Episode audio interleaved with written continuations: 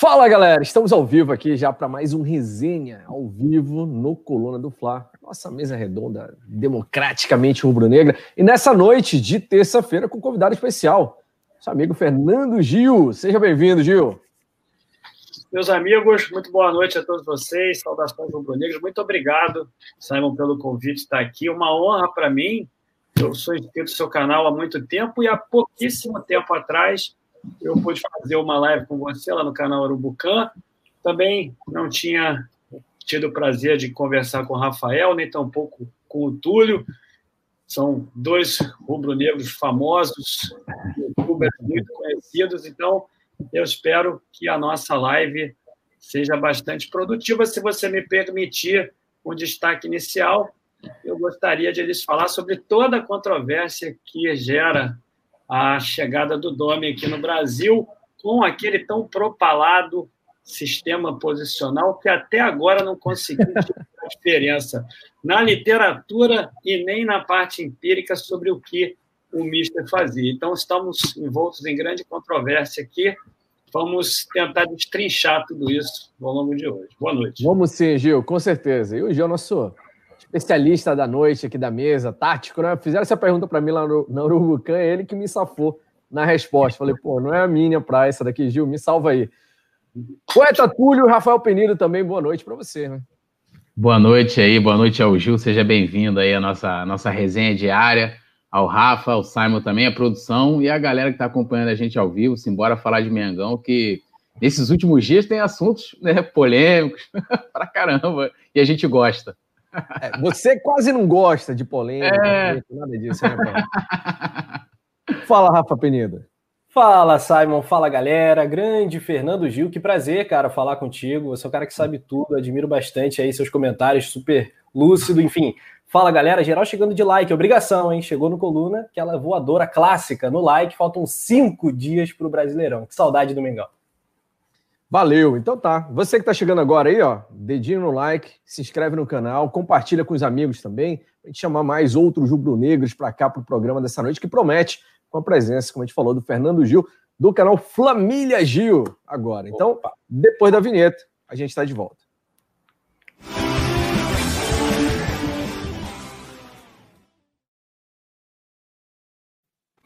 É isso, então estamos aqui já reunidos nesta terça-noite para mais um resenha ao vivo no canal Coluna do Fla. Mandar mais uns salves aqui para o pessoal. Gente está falando antes do programa começar, já lendo alguns nomes aqui por trás: Gabriel Gomes, Jane Costa, Carlos Augusto, Reginaldo Andrade, Gerson Vilarinho, Erivaldo Júnior, que é membro do Clube Coluna do Fla. Lembrando que hoje foi lançado um bolão exclusivo para membros do Clube Coluna do Fla. Se você não é membro ainda, clica no botão Seja Membro, que fica no seu aplicativo do YouTube. Venha ser membro aqui do canal Coluna do Fla. E aí você pode participar do bolão, né? Com prêmios exclusivos, prêmios oficiais do Mengão. A camisa oficial, camisa de treino, tem vários, vários prêmios bem legais lá. Diego Carvalho está aqui também, que é membro do clube. Adelkisson, Adelkisson Peixoto, Tony Rodrigues, Luciano Henrique também está aí, ó. Genivaldo Barbosa, Vavá 47, Charles Silva Castro, Vicente Flá. Um salve para toda essa galera. Daqui a pouco a gente continua mandando alô, abraço. Qual o seu destaque, então, Fernando Gil? Você falou sobre Domena, a gente está falando há duas semanas de Domenech Torren aqui todo dia quase, e você já chegou hoje falando que há toda uma controvérsia sobre o esquema de jogo do, do Domé, posicional ou não? Como é que é?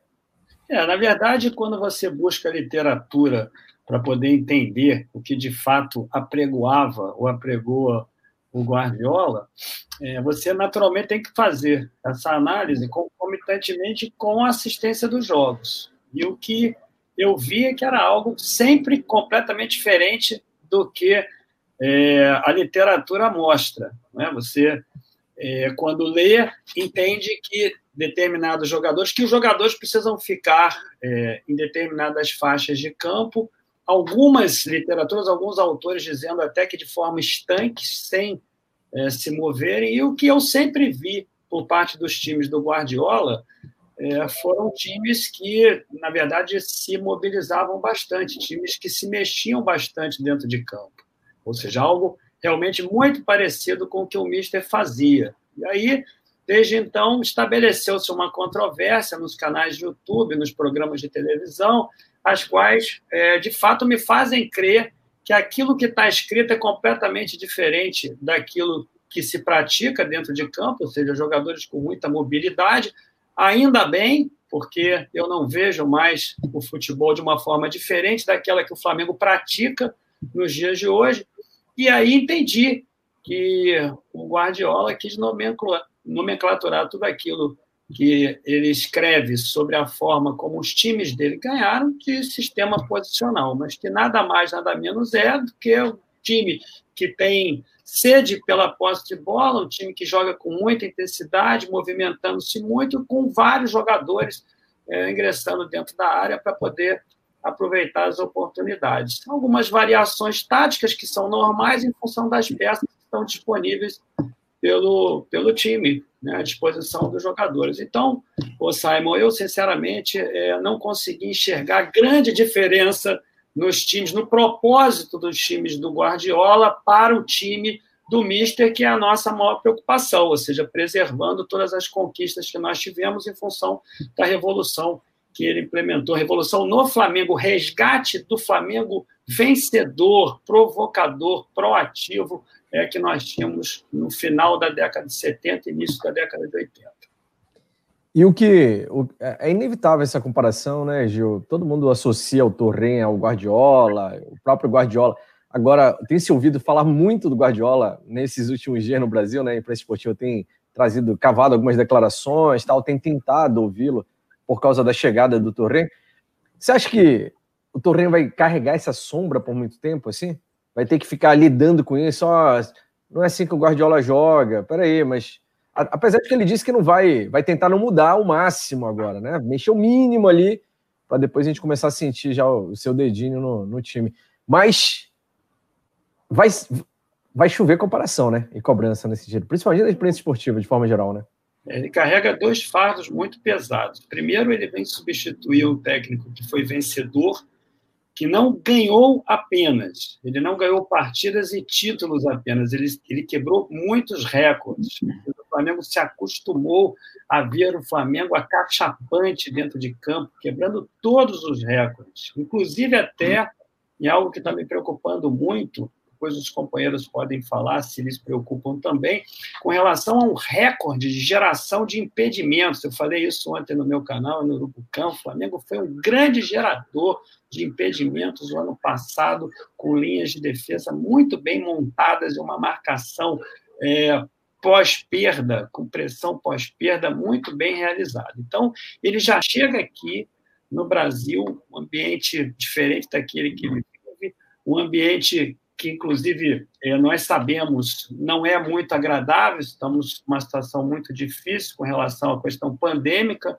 aqui no Brasil. Isso foi um óbice, inclusive, para que ele pudesse ter trazido um auxiliar, ele teve que substituir um auxiliar, é, não quis vir com ele em função desse cenário que nós estamos atravessando, então ele muda de cultura, vem para cá, ele substitui o Mister, carismático, amado pela torcida, um time performático, um time realmente vencedor, um time que conquistou títulos com uma performance inacreditável. Então, isso por si só já é uma pressão muito grande. E ainda traz consigo a grife do Guardiola. Outro vencedor, talvez o treinador, não tenha esse scout aqui, mas o treinador mais vencedor dos últimos 10 anos, suponho eu, ganhou títulos expressivos. Ele estava ao lado do Guardiola, o Dome estava ao lado dele nessas conquistas mais expressivas por parte do Guardiola. Então, ele traz sim uma responsabilidade muito grande, é, porque ele estava ao lado do Guardiola, ele dava os treinos para o Guardiola, o Guardiola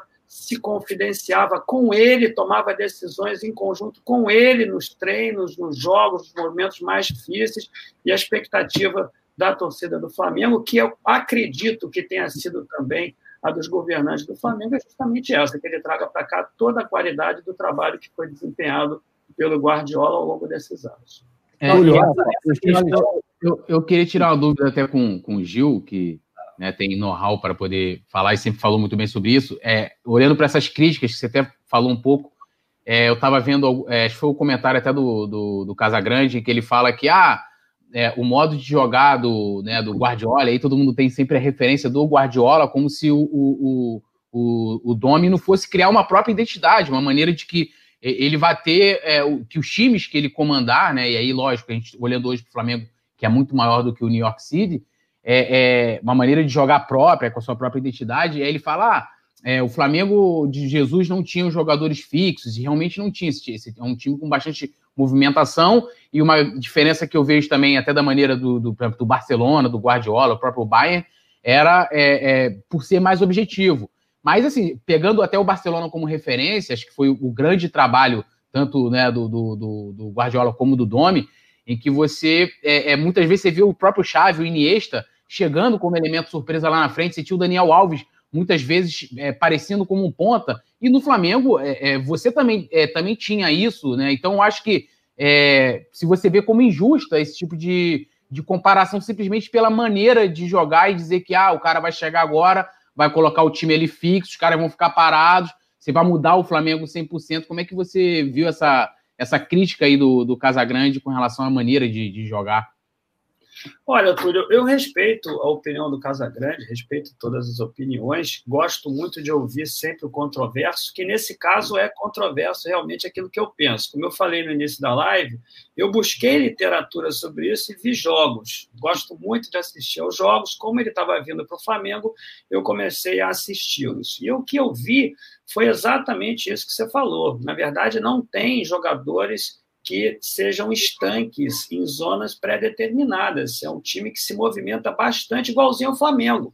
Veja bem, vou citar aqui o exemplo do Felipe Luiz. O Felipe Luiz é lateral esquerdo, mas por muitas das vezes ele funcionava como volante ali no meio-campo, tentando segurar o contra-ataque adversário quando o time inteiro estava lá na frente. O Felipe Luiz, por muitas das vezes, funcionou como meia, porque ele chegava na área para arrematar as jogadas. Então, o Felipe Luiz era uma espécie de coringa, ele rodava o jogo inteiro. Eu já vi o Felipe Luiz, por muitas das vezes, funcionando como zagueiro também, para poder cobrir os zagueiros que foram aproveitar bolas paradas na área no ano passado e nesse ano também. Portanto, é, o Flamengo joga da mesma forma que, salvaguardadas as devidas proporções, claro, nós temos que entender que são jogadores mais valiosos, aqueles que estiveram nas mãos do Guardiola, mas isso não é nenhum depreciativo a nós, é só uma constatação de uma diferença óbvia. Então, o time do Flamengo sempre jogou dessa mesma forma. E ele chega aqui sendo bastante criticado, nesse caso, pelo Casagrande, em função da literatura, não em função daquilo que aqueles times apresentavam.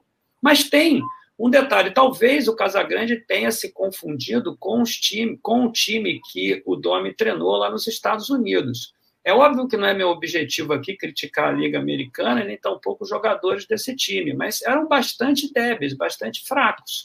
É, o que nós assistimos aqui realmente é, é, configura um festival mesmo de, de jogadores que, sinceramente, não teriam vaga aqui no Brasil. E aí, em alguns momentos, por exemplo, na saída de bola, é, quando a bola estava no pé do goleiro do, do, do time, do Cid, é, o que acontecia é que os jogadores, principalmente da primeira e segunda linha, eles abriam bastante, se posicionavam imediatamente, se organizavam imediatamente e para ganhar amplitude. Né? E eles não se movimentavam. E aquela saída de bola, invariavelmente, ela tinha sucesso ou em função de alguma jogada individual por parte de algum jogador, né? isso era raro acontecer em função da qualidade, ou então em função da atração de todo o time adversário para um lado e, por conseguinte, a recepção através de um chutão lá de trás é, para a bola tentar chegar ali no pivô para poder fazer aquela parede. Né? Então,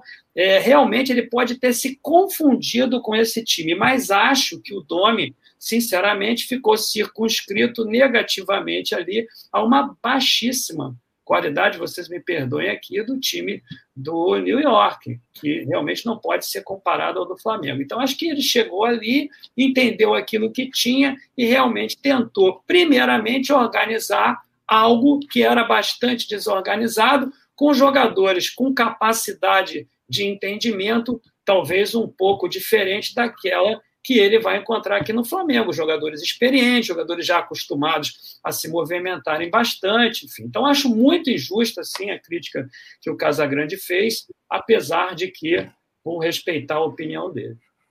Pois é, e, é, e, esse detalhe é muito importante, porque essa galera do contra, né, de parte da imprensa esportiva, é, ela, ela olha muito as diferenças, às vezes inventa certas diferenças e se esquece de uma questão fundamental.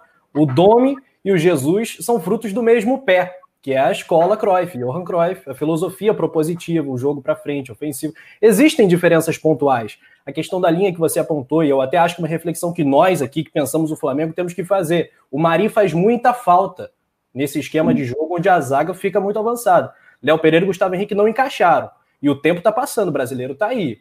Eu não sei se o Flamengo tem que testar mais o Tuller, eu não sei se o Flamengo tem que mudar essa, esse esquema para a zaga, se o Domi está pensando nisso. Imagino até que sim. Mas essa questão é importante, porque tem muito mais semelhança do que diferença no fim das contas. O Flamengo vai continuar jogando bonito, vai continuar jogando para frente, e isso é o mais importante para a torcida. Vamos aproveitar e mandar um salve aqui para a galera que está chegando ainda. Lembrando, ó, você chegou, clica no like, ajuda o programa né, a subir e aparecer para outros usuários rubro-negros no YouTube também. E claro, Hoje é o segundo dia desse novo horário, a galera está se adaptando ainda. Então, compartilhe o programa para a gente, né? Clica aí no link ou clica naquele botãozinho compartilhar, tem uma setinha pro lado, você joga lá no seu grupo de WhatsApp e manda a galera para cá.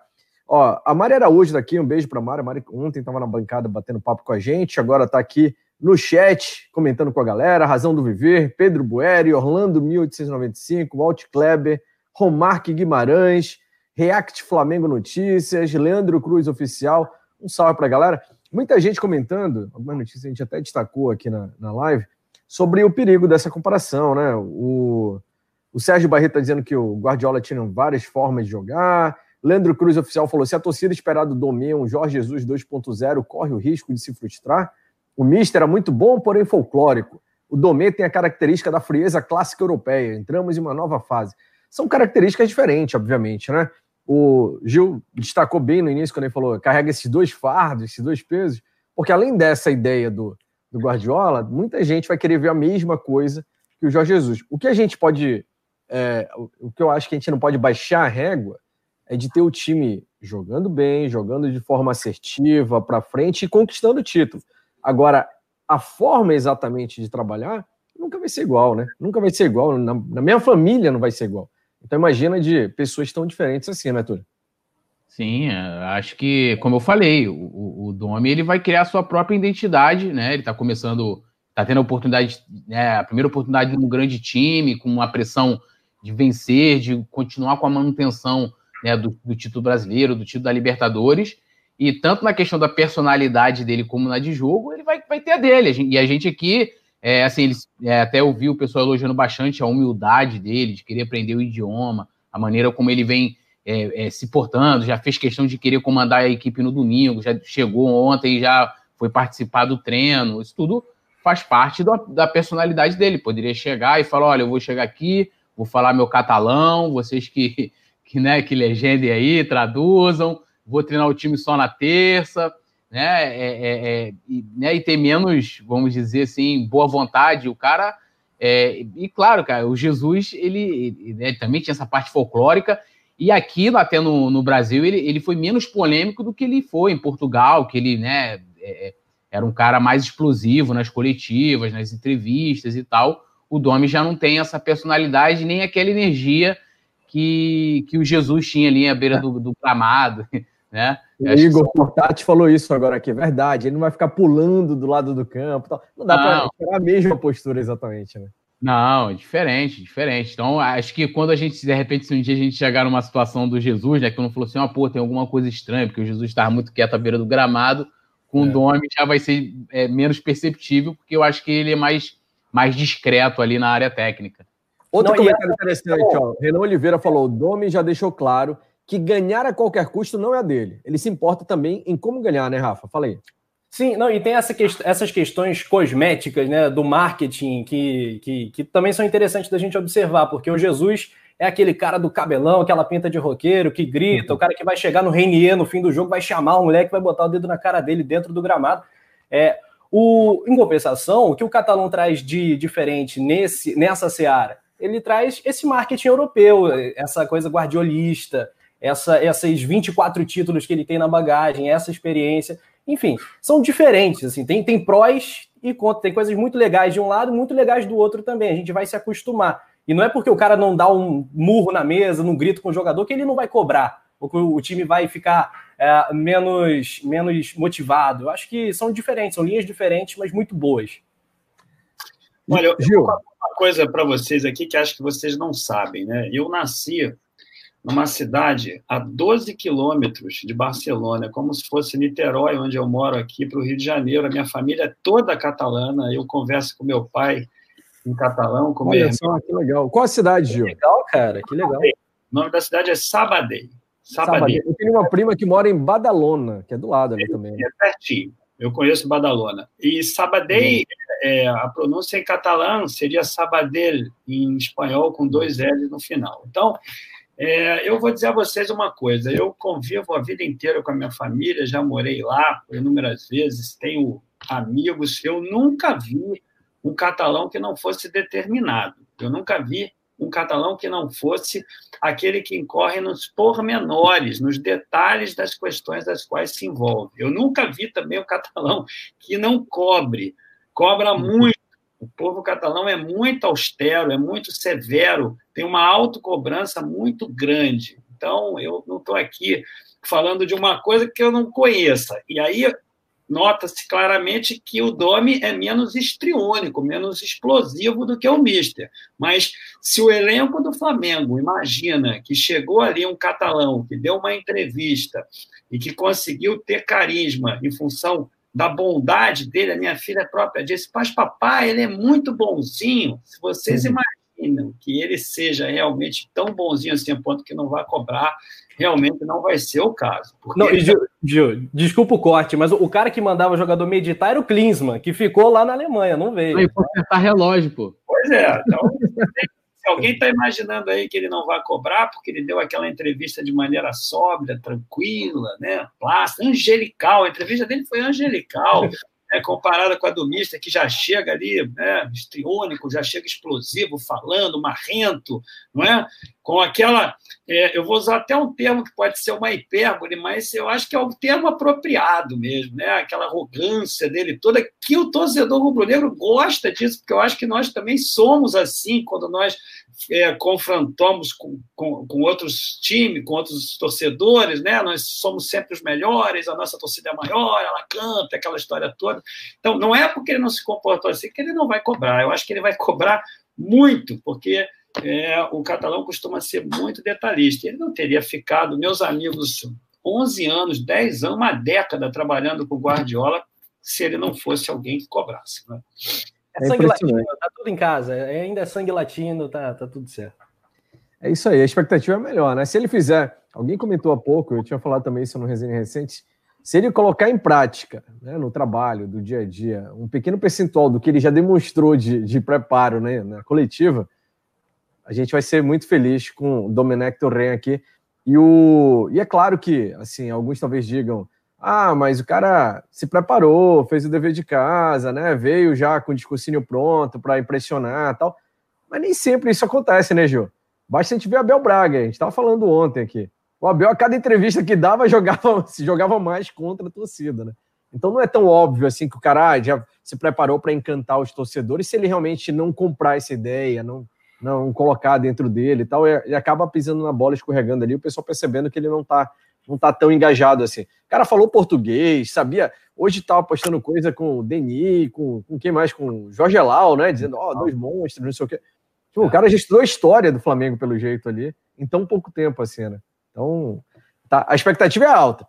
Você estava falando de opinião no início, falou, ah, eu respeito as, as, opiniões que são contrárias às minhas tal, e óbvio, né? Isso é fantástico, todos nós devemos fazer isso, respeitar Porém, tem algumas opiniões que são um pouco polêmicas e parecem meio forçadas. Né? A gente separou hoje para comentar aqui no resenha sobre o que o Casagrande falou também da comparação do Guerreiro, né? Falou que o Guerreiro era melhor. É, ontem, no programa Bem Amigos no Sport TV, disse que o Guerreiro é o melhor atacante da América do Sul, né?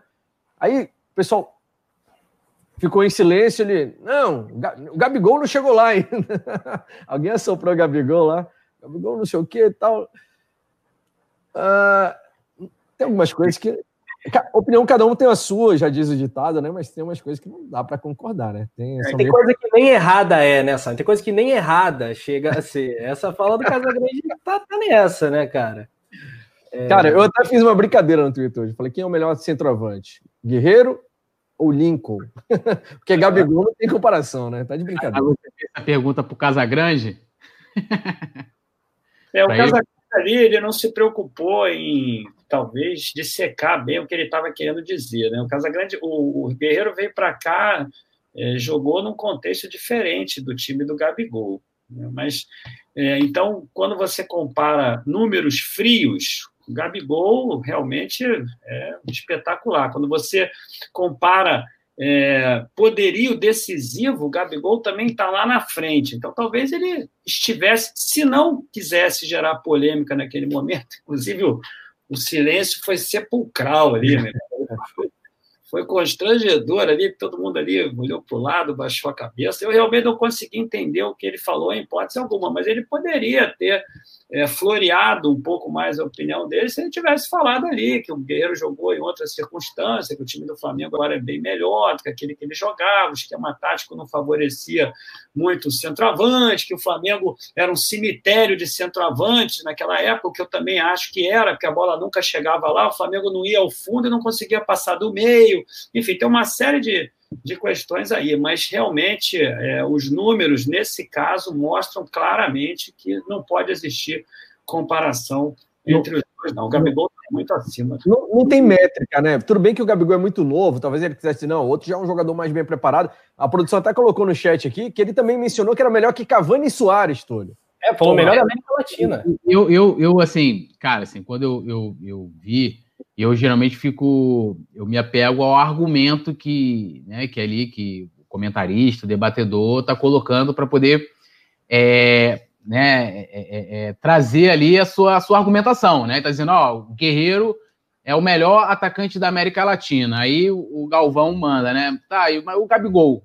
Não, mas o, o Gabigol ainda não chegou lá. Não chegou lá onde, né? Primeiro assim, não chegou lá onde. Aí ele fala, ah, o, o, o Guerreiro ele a seleção do Peru é, ele leva a seleção do Peru nas costas. Ele fez um gol de falta que classificou a seleção do Peru, que fez vergonha na Copa do Mundo, não passou da primeira fase. O Guerreiro não jogou absolutamente nada, né? Mas que não serve, é uma seleção que não dá para servir de parâmetro para você colocar um atacante acima do Gabigol, acima do Soares, acima do Cavani, é, hipótese alguma. Ano passado, não sei se vocês lembram quando o Carlos Alberto deu aquela declaração de que ele não chamaria o Gabigol, né, pelo, só chamaria de Gabriel Barbosa, porque o Gabigol não estava entre os maiores artilheiros do Campeonato Brasileiro, né? E aí eu fui fazer o levantamento, o Gabigol, que na época tinha 22 anos, vai fazer 24 agora no dia 30, né?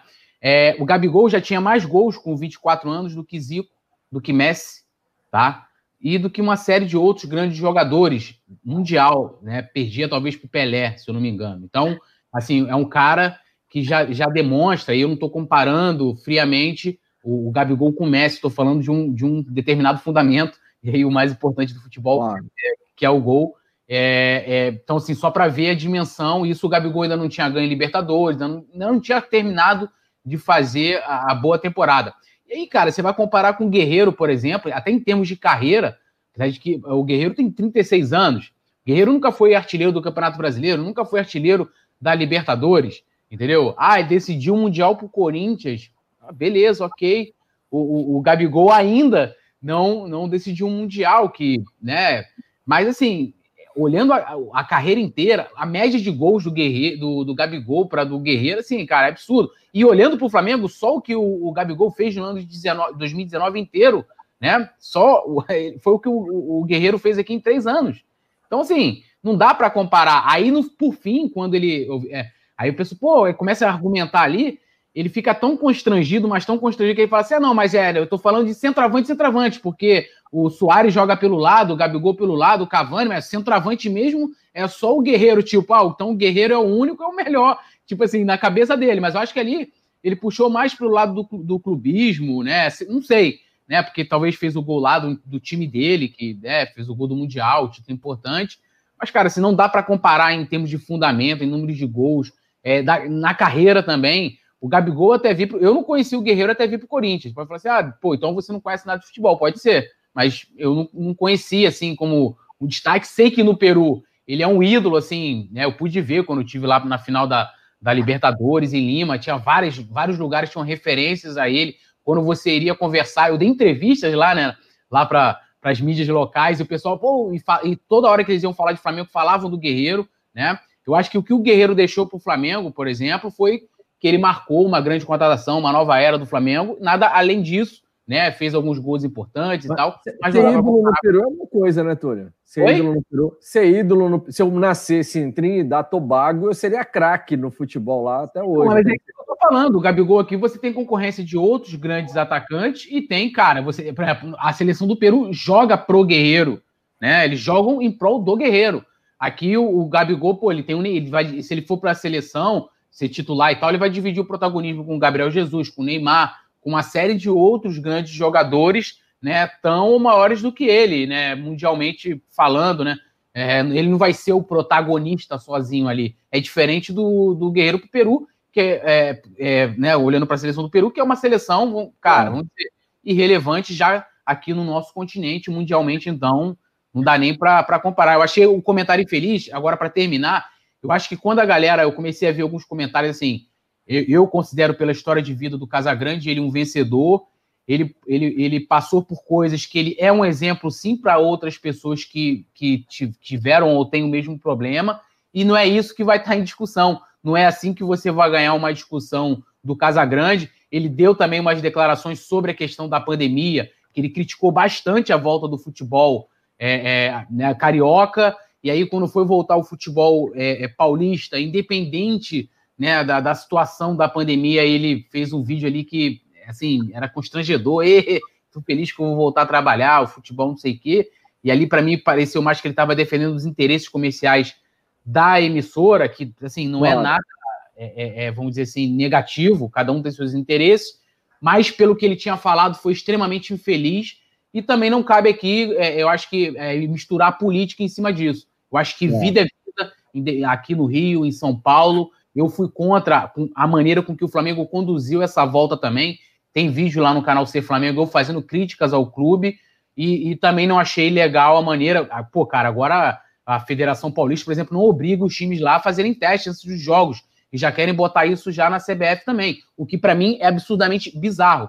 E o Casagrande não se posiciona com relação a isso, mas a vida pessoal dele não tem que entrar nesse tipo de debate. Você vai ganhar ele nos argumentos, é, trazendo dados, trazendo estatísticas, como a gente está tá fazendo aqui muito bem. Não, e Túlio, a, a, linha de coerência, vou falar do caso grande comentarista apenas, né? É, parece a linha dos batimentos cardíacos, né? Uma coisa assim completamente irregular. É. Ele vai, ele tem altos e baixos assim incompreensíveis. É, eu acho assim, o Guerreiro, antes de ser comparado com o Gabigol, tem que ser comparado com o Pedro, reserva do Gabigol. Eu acho o Pedro melhor que o Guerreiro. Você prefere ter quem no seu time, Pedro ou Guerreiro?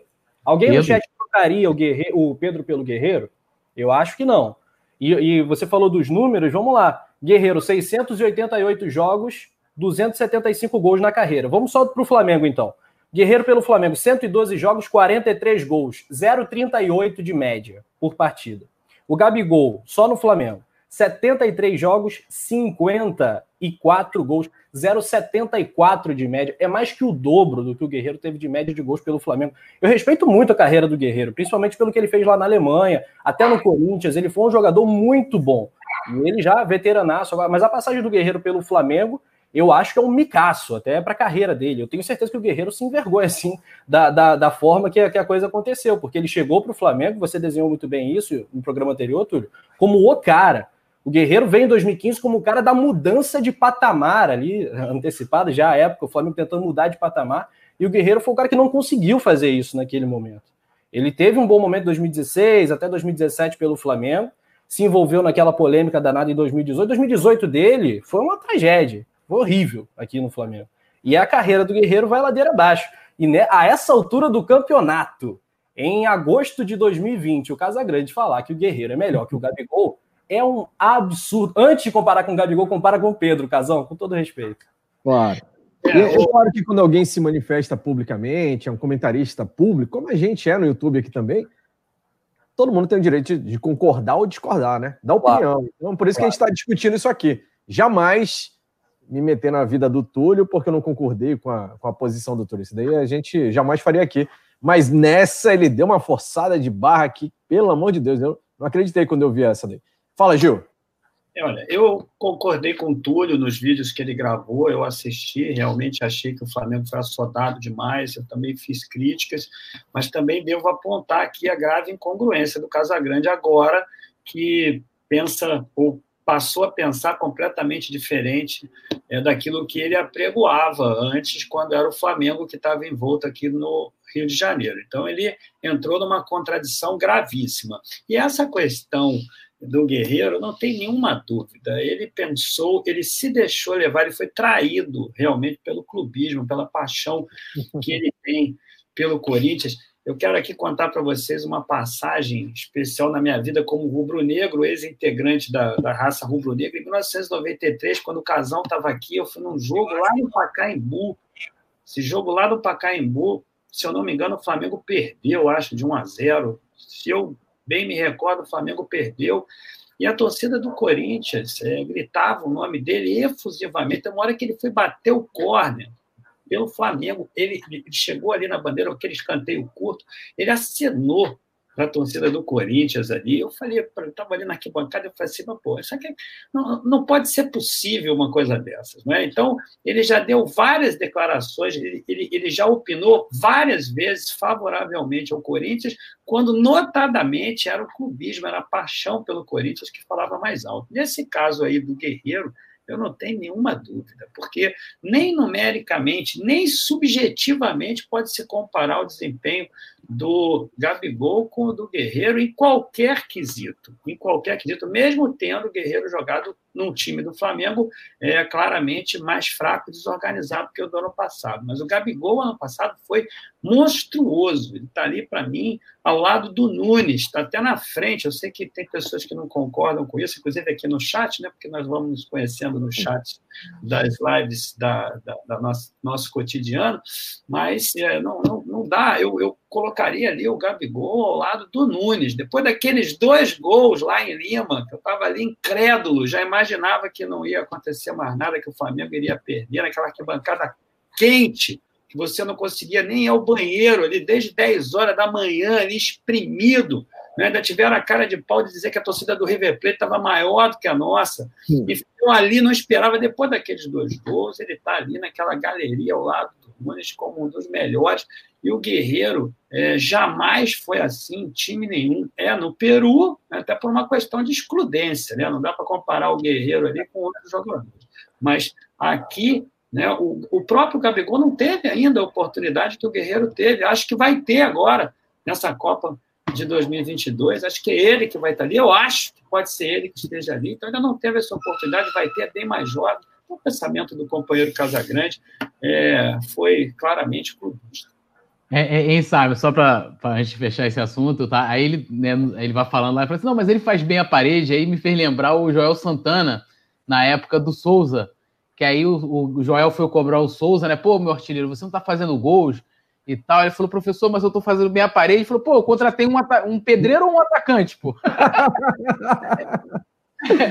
Exatamente. É, guerreiro, pô. Ah, o cara faz bem a parede, mas você é o quê? Pedreiro é, é atacante? É, é, aquela história, não, o guerreiro de costas pro gol é fenômeno. Meu irmão, eu quero esse cara é. fazendo gol, cara. Ele é o 9, meu irmão. Tem uma época no Flamengo que meio isso, né? É aquela ligação direta. Joga lá na frente pro guerreiro. Aí ele brigava, né? Paquete brigador, brigava ali, aquela coisa, né? Que, que, que é um pouco diferente hoje. Qual é a imagem, quando se fala em guerreiro no Flamengo, que vem à mente? Para mim, é um lançamento da, do campo de zaga do Rafael Vaz. Do Rafael ele Vaz. matando no peito. O guerreiro, o zagueiro batendo nele, ganhando na disputa aérea, ele reclamando com a mão na cabeça, xingando o juiz, tomando cartão. Essa é a lembrança é. que eu é. tenho do Guerreiro no Flamengo, sabe? É, não tem. Cara. Eu tava até vendo o pessoal falar assim: ah, o Guerreiro, nos momentos decisivos do Flamengo de título, ele ele tava o suspenso e tal. Cara, assim, jogos decisivos não são só os jogos finais. Né? Te, teve vários jogos ali de Libertadores teve jogos do Campeonato Brasileiro, jogos chaves importantes, e que ele simplesmente não, não decidiu, cara. É isso aí. Não é um jogador decisivo. É, Vamos dar mais aqui para Teve bem perto ali naquele finalzinho do jogo contra o Cruzeiro, lá, lá no Mineirão, aquela bola é. que ali. Teve bem perto, a história podia ser até outra, mas não foi. Então, se não é. for, o Gabigol está acima dele. É. Mandar um salve aqui para a galera então que está chegando aqui na live, participando, mandando mensagem também. Flanderson Silva, Otoniel FL, Razão do Viver, Thiago Rangel, Ed Flá 92, Nailton Costa, Remy Bezerra. Tinha o pessoal, o Alex lá do Mundo na Bola, um salve, um abraço especial para o Mundo na Bola. O Alex, Fabrício Kika, o Cristiano Oliveira também. Jonathan Machado, Leandro Cruz, Brian Nijaine, Nailton Costa, Max Machado, WS Tendas. Uh, a galera a Misa Pereira falou: se fosse só o Vasco, o cara era só pivô, gol que era bom nada, porque alguém tinha dito que ele nunca fez gol no Vasco. Nunca fez gol em um monte de clubes, né? Na verdade, a alegria do Guerreiro era Chapecoense, que ele fez aqueles três no Brasileirão lá naquele ano e, nada mais, nada mais. Foi bem, bem difícil. Jackson de Nikit falou: Simon, pede like, o pessoal tá esquecendo. Pessoal, ó, neste momento agora, você que não clicou no like ainda, se tiver pelo aplicativo do YouTube no celular, você fecha o bate-papo aqui, ó, fecha o bate-papo e vai lá no like. Aí aperta o dedão para cima, depois você volta no chat ao vivo. Beleza? Tinha até gente dizendo que o, nesse, nessa linha de pensamento aí, se a gente fosse levar em conta o pessoal do, do Peru, né, o povo peruano, o Marcelo Moreno seria melhor que o Gabigol também, né? Já que ele é bem quisto lá na Bolívia também, é ídolo na Bolívia. Galera de Abaitetuba, no Pará, também participando. Claubert Léo de João Pessoa, na Paraíba. Um salve especial para a galera aqui, o Diego Carvalho, Clécio também mandando alô. O Thiago Maia deu uma entrevista ao Wall Sport e falou que o Flamengo bate de frente com muitos europeus. A gente fala isso como torcedor, eu já falei isso várias vezes, tal. E mas torcedor é uma coisa falando, jogador falar isso, tem gente que critica, fala não, peraí, pode ser salto alto, não sei o quê. O que vocês acharam da declaração? O Thiago tem razão. Ele falou inclusive que essa essa nova regra né, das cinco substituições favorece o, clube, já que tem grandes reforços, e eu achei fantástico mesmo. Para mim, demorou para mudar Cara, isso daí. Em, em, tempos de media training, né, nas falas dos jogadores, quando vem um jogador com uma fala um pouco mais uh, ousada, eu fico até feliz. Eu acho até que ele nem foi tão ousado. Se ele falasse que o Flamengo bateria a maioria dos times da Europa, ou quase todos, e não seria uma mentira. E a opinião do cara. Então, eu, eu que prego é, o fim desse, desse, desse media training, dessa era de, dessa era de entrevistas chatas, né? Eu, eu gosto quando o jogador fala isso, né? E destaque para o trava-língua, né? Tiago Maia ao UOL. Então é uma quantidade de vogais. Mas, Mas é, é, interessante isso, né? É uma verdade. O Flamengo pegou o melhor time assim. no final do ano passado, o Flamengo pegou o melhor de todos no momento. Quem era? Era o Liverpool. O Flamengo fez um jogaço de igual para igual, podia ter vencido, foi melhor em boas partes do jogo, e isso já mostra muita coisa. Eu acho, até o Flamengo ganhou o Ajax ano passado na Florida Cup, né? Ou empatou, enfim, ganhou, ganhou do Frankfurt e empatou com o Ajax, né? Enfim. Só não me fala mas... esse negócio de igual para igual que me lembra o Ivo Meirelles, aquela música lá, né, aquela ali me dá aquela frio, Rafa. Jogamos de igual para igual. Mas, mas tem razão, eu concordo com o Rafa. É melhor o cara com personalidade que chega e que fala, e para mim ele ainda foi bem. É, eu é, acho que, que o, o, jogo contra o Liverpool deixou isso muito evidente. É claro, um exemplo: se o Flamengo é, jogasse a Premier League, de você. aquele jogo tinha uma motivação diferente, etc, etc. Mas eu acho que nas grandes ligas, é, é né, das principais da Europa, eu não tenho dúvidas de que a gente estaria ali é, no topo, não tenho dúvidas disso. Em Portugal, inclusive, eu acho que a gente até ganharia o título. Né? Você vê Nossa, o Benfica. Né? Benfica tá água aí, que é um dos principais times lá, é, é gostoso falar isso. Goleando o Benfica várias vezes, inclusive, né? E o Benfica do Jorge Jesus, inclusive. é, mas eu não tenho dúvidas de que nas principais ligas é, a gente estaria brigando nas cabeças, né? Considerando até o futebol que a gente já estava apresentando em 2020, que para muitos especialistas era até melhor. E a expectativa de muitos, assim como a minha expectativa também, era de que esse ano a gente jogaria melhor do que o ano passado, né? Aí também tem os pormenores da, né, da continuidade de Jesus e os reforços que chegaram é, é, também, né? Não tinha ainda o contexto da pandemia, né? Claro. Eu acho, só para só completar, eu acho que pensando em campeonato de pontos corridos, na Premier League, por exemplo, acho que não dá para imaginar o Flamengo ali competindo com o Big Six. Talvez o Flamengo você bateria o Everton, ficaria numa sexta posição, sétima, às vezes quinto, quarto, não sei. Tudo pode acontecer, né? Mas você vai para a Espanha, tem apenas Barcelona, Real, talvez o Atlético de Madrid à frente do Flamengo. Mas você vê que o Flamengo está sempre entre os cinco, entre os quatro, nas principais ligas. Eu, eu vejo pelo menos dessa forma. Acho que o Flamengo hoje é melhor que um Ajax da vida, melhor que um Valência da vida. Acho que está nesse patamar, assim. E o que é muito bom né, para o Flamengo. Superchat do Luiz Henrique falou: antes de comparar o Guerreiro com o Gabigol, o Casão tem de comparar ele com o Nazário. e olha que o Nazário tem grande chance de ter números melhores. Ó, respeita o nosso velhinho aí. Nosso velhinho é bem melhor, Luiz Henrique. e aí falou Nazário, eu pensei que era o Ronaldo, porque o Ronaldo, o fenômeno, o sobrenome dele é Nazário, né? Também, né? Pois é. Por isso é, que é eu... Roberto. O Nazário também é fenômeno. O Nazário também é fenômeno. Ele é quase charado do Ronaldo, né? Só tem idade ser avô do Ronaldo, mas é um ancestral do Ronaldo Fenômeno aqui. Ah, eu acho que o, que o, Ronaldo tem um corpo, tem um, um, corpo né, mais avantajado do que o Nazário, cara. É, o Nazário tá fininho, para a idade principalmente. Gil, você acha que o Flamengo bate de frente com os europeus? Eu acho que o Flamengo seria top. Eu achei o Rafa generoso nessa lista aí de Premier League e tal. Para mim, Flamengo bateria de frente ali pra, pelo título?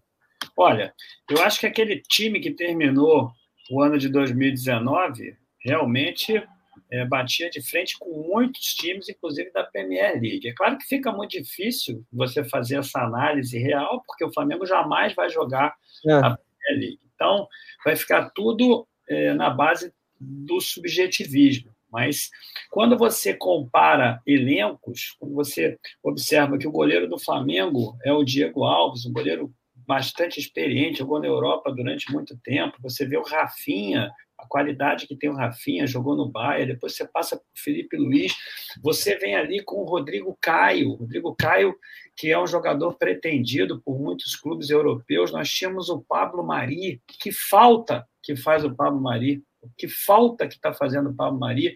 É, eu acho que o Domi tem que dedicar especial atenção ao Pablo Mari, porque muitas, ao, ao, aos dois zagueiros que ingressaram no time, porque é, teoricamente eram dois jogadores. Fica tudo na base da teoria, nunca ninguém confirmou, também não viu Jesus falando. Eu vi o Jesus elogiando, mas eu não sei se foi o Mister realmente que quis comprar os dois jogadores. Ele estava na Europa, trazer os dois, mas de fato eles não encaixaram. Mas você tem o Pablo Mari jogando agora se machucou, mas estava jogando muito bem no Arsenal, enfim. É, e aí você tem o William Arão também, que, no meu entendimento, é óbvio, eu sou fã do Arão, mas você, eu acho que ele foi um dos melhores meio-campistas, aliás, o melhor meio-campista do futebol brasileiro ano passado, para mim, foi o William Arão, que também, se continuar jogando assim, deve ser convocado. Você tem o Gerson, o Gerson que é pretendido também por clubes europeus, é um jogador que é diferenciado pelo seu portfólio, pode jogar em vários lugares. Ninguém pode duvidar da qualidade do Everton Ribeiro. Everton Ribeiro tem vaga para mim em qualquer time daquele europeu. Você olha para o outro lado, você vê o De Arrascaeta, com, mesmo com funções um pouco indefinidas dentro do time do Flamengo, aparecendo em vários lugares.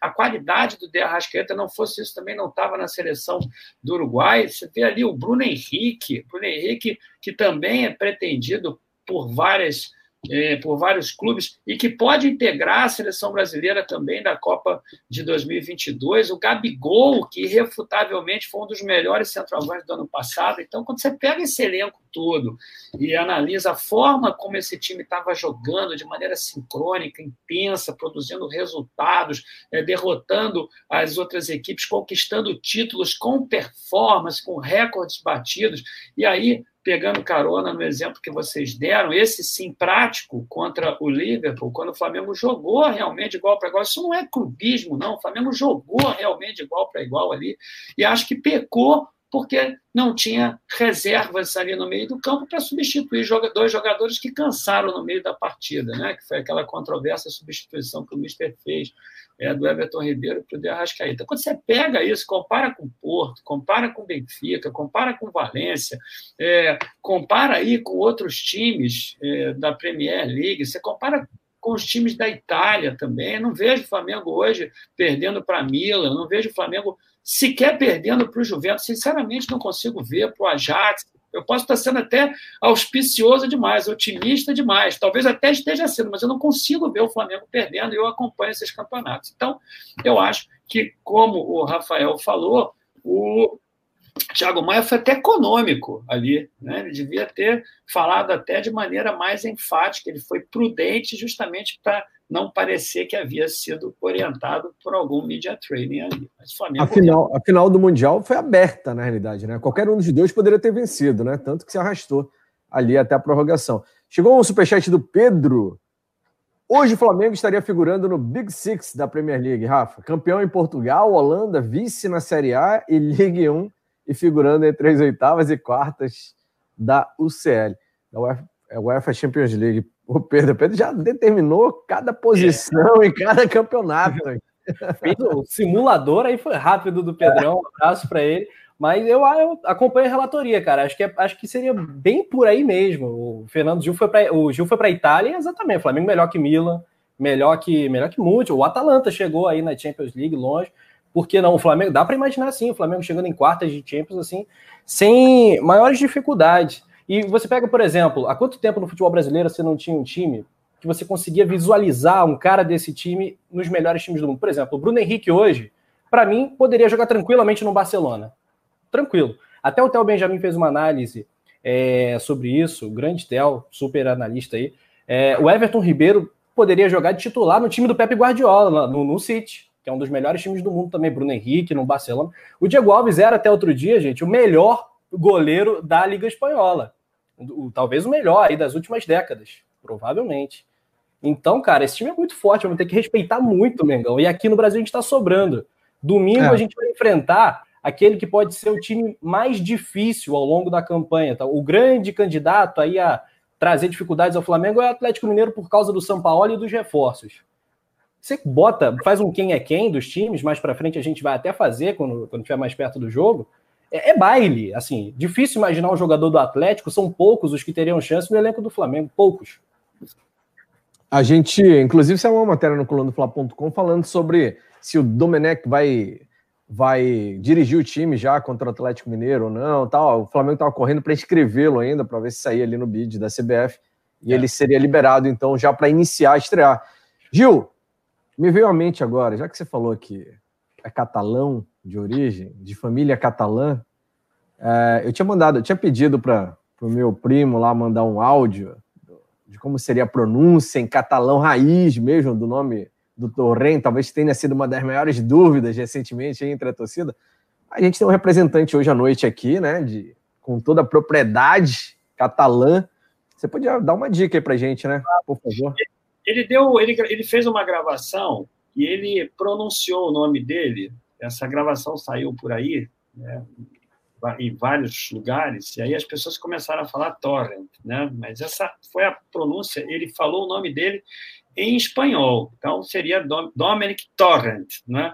Mas em catalã é Domet Torrent, é assim que eles chamam. O meu nome é, em catalão é Fernando, Ferran, perdão, em espanhol é Fernando. Então ele, quando ele falou, gravou aquele vídeo, as pessoas começaram a chamá-lo de Torrent é porque ele falou o nome dele em espanhol, como ele é chamado na Espanha, mas o nome original dele em catalão, foneticamente falando, é Tor Torrent, né? Domen Torrent. É assim que ele é chamado lá na Catalunha. É, Fala com R bem forte, né? Sempre lá, né? A fonética, é né? quando você pronuncia os pronomes em espanhol, é yo, tu, el, nosotros, ustedes. Em catalão é yo, tu, ele, nosaltras, vosaltras, vocês. Então, tem uma fonética é, diferenciada. E aí, quando você pronuncia o nome dele em catalão, é Torran. Né? É assim que fala o nome dele lá. Que é aula, Eu só sabia, sabe que eu sabia de catalão até esse programa? Que eu sabia por causa dos jogadores do Barcelona, sempre tem um Jordi, então Jordi é um nome que eu sei que tem muito. Aí, vem, convido dois aqui pro Flamengo. E aquele negócio, Messi um clube, Messi um clube, isso aí é catalão, isso aí não é espanhol. Tá? Era, até era só esse o meu conhecimento de catalão até, até então. Produção, e como é que é na musiquinha? A Mari estava pedindo ainda agora, e tem a musiquinha para gente colocar no ar? Fez sucesso aquela DJ Vitão, né? A paródia que a galera fez. E a gente vai trazer o autor da música essa semana, inclusive, fazer um resenha conosco aqui, para cantar ao vivo aí a, a Dorimê, né? A, paródia em cima do Dorimê. O Túlio que é o nosso especialista oficial em paródia, né, Túlio? Ficou é. boa aquela. Eu, pô, me amarrei, achei maneiríssimo, maneiríssimo. O cara mandou muito bem ali, essa sacada dele, casa direitinho a, a letra com a melodia, ficou sensacional. Melhor o clipezinho, tinha que botar o clipezinho do Marcos Braz fazendo a. Tem que trazer o Marquinhos, fazer ao vivo. Gil Túlio, que é, que é autor de várias paródias, inclusive, já fez paródia de Caetano Veloso. Desculpa, não, Caetano, Caetano, Caetano ainda não, mas Buarque. Jorge Ben, né? Jorge Ben também. Henrique, Gamigo e Domene. Willarão, Willarão, Domene. Willarão, Willarão, Domene. Domene. Dona Henrique, Gamigo e Domene. Willarão, Willarão, Domene. Produção, eu quero um clipezinho com o Túlio dançando ali a música do Domenech. Domenech. Domenech, né, Gil? É, Domenech Torran, em catalão. Domenech Torran. Aprendi a falar, hein? Com certeza é, porque eu, inclusive, essa semana é, conversei com meus primos. Na semana passada conversei com meus primos e todos olha eles. Aí. olha aí, olha aí. que isso, hein? Aí, ó. William, Domene. William. Com trilha sonora e tudo. que nós saibamos aqui, que nós falemos também, algo que pode irritar substantivamente o, o companheiro Domi, né? Porque é, tem muita gente que acha que o catalão é um dialeto, e não é, é um idioma.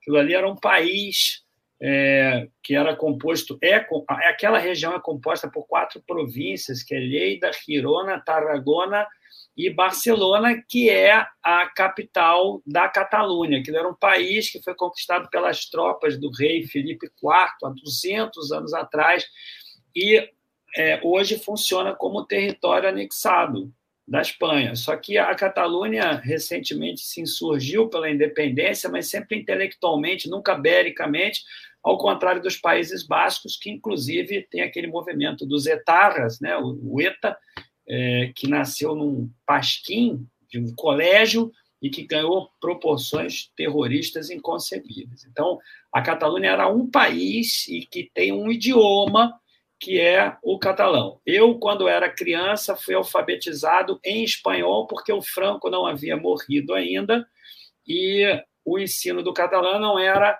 é, liberado. O meu irmão, não. Apesar de eu escrever e falar em catalão, mas o meu irmão, não. O meu irmão já foi alfabetizado em catalão e em espanhol. Então, toda criança lá na Catalunha, ela aprende o espanhol e o catalão no colégio. O catalão é aquele que, quando você chega, você não entende nada, e o espanhol é aquele que você vai entender alguma coisa. mas, é, mas é engraçado que tem algumas similaridades, até com o português, né, Fernando? Em alguns momentos, assim, a gente vê algumas palavras lá. Eu tive é. ano passado rodando lá pela Catalunha, passei em 10 cidadezinhas, algumas daquelas medievais, Bessalô, fiquei em Girona tal. E é fantástico, e é, e é incrível como há um movimento enorme pela independência, né? Em todos os lugares de menores municípios estão lá a bandeira da Catalunha, não é da Espanha, não, é da Catalunha, tal, nas casas, o pessoal. A, a Copa de 2010 eles não comemoraram, assim, a, a Espanha foi campeã da Copa do Mundo, festa em Madrid, em Barcelona, mais ou menos, não, não tanto. Inclusive, esse contexto que o, que o Gil fala, assim, eu, é, eu até falei aqui, né, que os times da Europa, eu gosto do Manchester United pela história, né, que surgiu lá dos metalúrgicos, não sei o quê, e o Barcelona sofreu muito na ditadura do Franco, né? Chegando a ter goleadas históricas, porque era obrigado né, a tirar o pé nos jogos que entravam as tropas lá do, do ditador lá e ó, não vai ganhar do Real Madrid, que inclusive né, tem essa discussão na Espanha de goleadas, sei lá, de 8, 9, de que os caras às vezes meio que deixam de lado isso dentro da rivalidade por causa desse contexto é, da opressão que sofreu o povo catalão na época da, da ditadura. Então é um time que tem minha simpatia lá na, na Espanha, é o, é o Barcelona pela sua, sua história, pelo que passou na ditadura e tal. Né? É, o, Barcelona é, é, é, o Barcelona é uma bandeira né, da nação, né, da Catalunha, que não é um país, mas é uma nação. O, o que eu ia destacar também é isso, cara. A Catalunha é tipo o Uruguai, né, cara? lugar pequeno, né? Uma população reduzida, mas que sempre produz muito jogador, uma, uma relação com o futebol muito interessante também. É, é tem, um, tem um, uma questão interessante aí, a, a Catalunha também ela corresponde a quase 60% do produto interno bruto espanhol, não é? Então é uma região bastante produtiva na Espanha, a região mais rica que tem a Espanha e que quando o Franco morreu, né, precisou de um pacto social chamado Pacto de Moncloa. O Moncloa é o nome do jardim lá da, da, da do Palácio de Governo de Madrid, onde houve uma concertação social para que o povo inteiro se unisse em prol do progresso da Espanha. Na minha família, nós torcemos para o Sabadell, né? claro que agora está lá na terceira divisão, já foi um clube, meu pai até jogou no juvenil desse clube, e ele é um clube que já teve até na primeira divisão, agora está lá na terceira ou quarta divisão, não sei, acho que está na terceira divisão, mas nós torcemos mesmo para o espanhol, espanhol, que é, inclusive caiu agora para a segunda divisão, e uma curiosidade para vocês: aquele gol do, do Paulo Rossi na, na Copa do Mundo de 82, eu estava ali atrás daquele gol, ali, exatamente atrás do gol onde o Oscar deu aquela cabeçada e o Zoff pegou a bola ali em cima da linha, não sei se recorda, no finalzinho daquele jogo contra a Itália. Aquilo ali era o campo do Espanhol, no Sarriá, no estádio Sarriá, que foi demolido e o Espanhol ganhou outro campo de presente agora na própria Catalunha. Então, a minha família torce para o espanhol, né? mas quando, óbvio, está jogando o Barcelona e o Real Madrid, os times de Madrid principalmente, é, nós torcemos para o Barcelona. Olha só, uma aula de história e geografia juntos aqui no Resenha Coluna do Fla, cultura total, presença do Fernando Gil, que está lançando canal novo, né, Gil? Família Gil, é isso? É, eu fiquei ali dois anos com o Ronaldo no Urubucã, ainda vou continuar ajudando o Ronaldo, mas eu quis fazer uma coisa diferente. E aí criei, eu já tinha essa página no Facebook com a minha filha, uma oportunidade que eu não tinha tido com meu pai. Meu pai sempre foi um grande entusiasta dos meus prazeres. Né? Meu pai me levou e me leva ainda para todos os lugares, está com 79 anos agora, me leva para todos os lugares para ver jogos ao lado dele. Quando ele chegou aqui no Brasil, ele era ameriquinha, né? porque o América foi campeão em 60, meu pai chegou em 60, meu pai torceu para o América, eu vou a todos os jogos do América, meu segundo time, né? Por força do meu pai, e o meu pai torce para mim. Então, eu criei, eu não tive essa oportunidade de registrar os meus momentos com meu pai nas arquibancadas, né? Meu pai, inclusive, indo comigo nos ônibus da raça rubro-negra quando eu era mais jovenzinho. Então, eu não tive essa oportunidade e criei isso com a minha filha, porque ela, graças a Deus, é fanática pelo Flamengo. Eu criei essa página um tempo atrás no Facebook, em 2015, onde eu registrava esses momentos com ela. E agora eu conversei com o Ronaldo, resolvi criar esse canal para fazer coisas assim mais particulares, né, análises minhas, bate-papos durante a madrugada, para não ter que ficar dependendo do Ronaldo toda hora, acordar o Ronaldo de madrugada, ó, cria lá. Acabei Queria até pedir aos amigos que, porventura, quisessem um bom papo durante a madrugada ou esporadicamente, se inscrevessem lá no meu canal. Família Gil. É. Isso aí, então, ó, você que não é inscrito ainda, joga na busca aí, Família Gil, e se inscreva lá no Fernando Gil, que também, além de um excelente comentarista sobre Flamengo, dá essa aula de história pra gente, geografia aqui, que a gente está tendo o privilégio de conhecer. E um abraço pro Ronaldo, né? Nosso parceiraço lá da Urubucan. Galera que tá bombando, as lives da Urubucan estão muito legais. Eu tive o privilégio de estar lá recentemente. Foi uma experiência muito legal. O, além do Ronaldo, o. Klein, Klein. O Klein tá, vai vir aqui com a gente também, viu, Ju? O Klein também vem bater um bom. papo conosco. O Klein também, ótima figura aí. Gente boa demais. Mais um rubro-negro de qualidade máxima. Um ponto que a gente ainda tinha que abordar antes de finalizar aqui foi sobre Barbieri. Ele saiu na imprensa aí, teve uma uma entrevista do Diogo, Diogo Dantas, eu acho, do Extra, né? Falou com o Barbieri e tal, sobre como ele veria se fosse chamado, convidado para ser é, um auxiliar no Flamengo, voltar a ser auxiliar, né? Posição que ele tinha antes de assumir aquela fogueira lá em 2018. Foi 2018 o Barbieri? Foi, né? Depois da série e, e ele falou, ficou lisonjeado, falou que eu viria sempre, claro. A gente está é, comentando eu... aqui nos bastidores, vocês acham que Barbieri teria espaço ainda para ser treinado, assim, e, e amadurecer mais um tempo. Eu acho até que ele seria o cara ideal, por exemplo, para estar tá aí com o Jesus quando o Jesus estava aí. Mas quando ele saiu em, em 2018, é, isso saiu notícias na época de que foi oferecido a ele se ele queria voltar a ser auxiliar. Ele falou: não, eu quero seguir a carreira como técnico agora. É, e na minha avaliação, né, em termos de beleza, né, de ver o Flamengo jogar, é, é, é o Barbieri me proporcionou o futebol que mais me agradava ali até a chegada do, do Jesus. Era um time que eu até brincava, eu pegava os gols assim, que né, era um time que tinha muita posse de bola. E lembrava até um pouco o Barcelona, né? Que a gente né, brincava com isso, né, posse de bola, e, e os gols era uma criação, às vezes, até muito coletiva, né? A bola passava eu até brincava assim, eu colocava no Twitter, eu chego no ouvido da gata e vai e fala, Diego Alves, que a bola passava quase por todos os jogos. Às vezes, com exceção, era o Cuejar, assim, que não pegava na bola, mas o restante. Então, era um futebol que me agradava muito.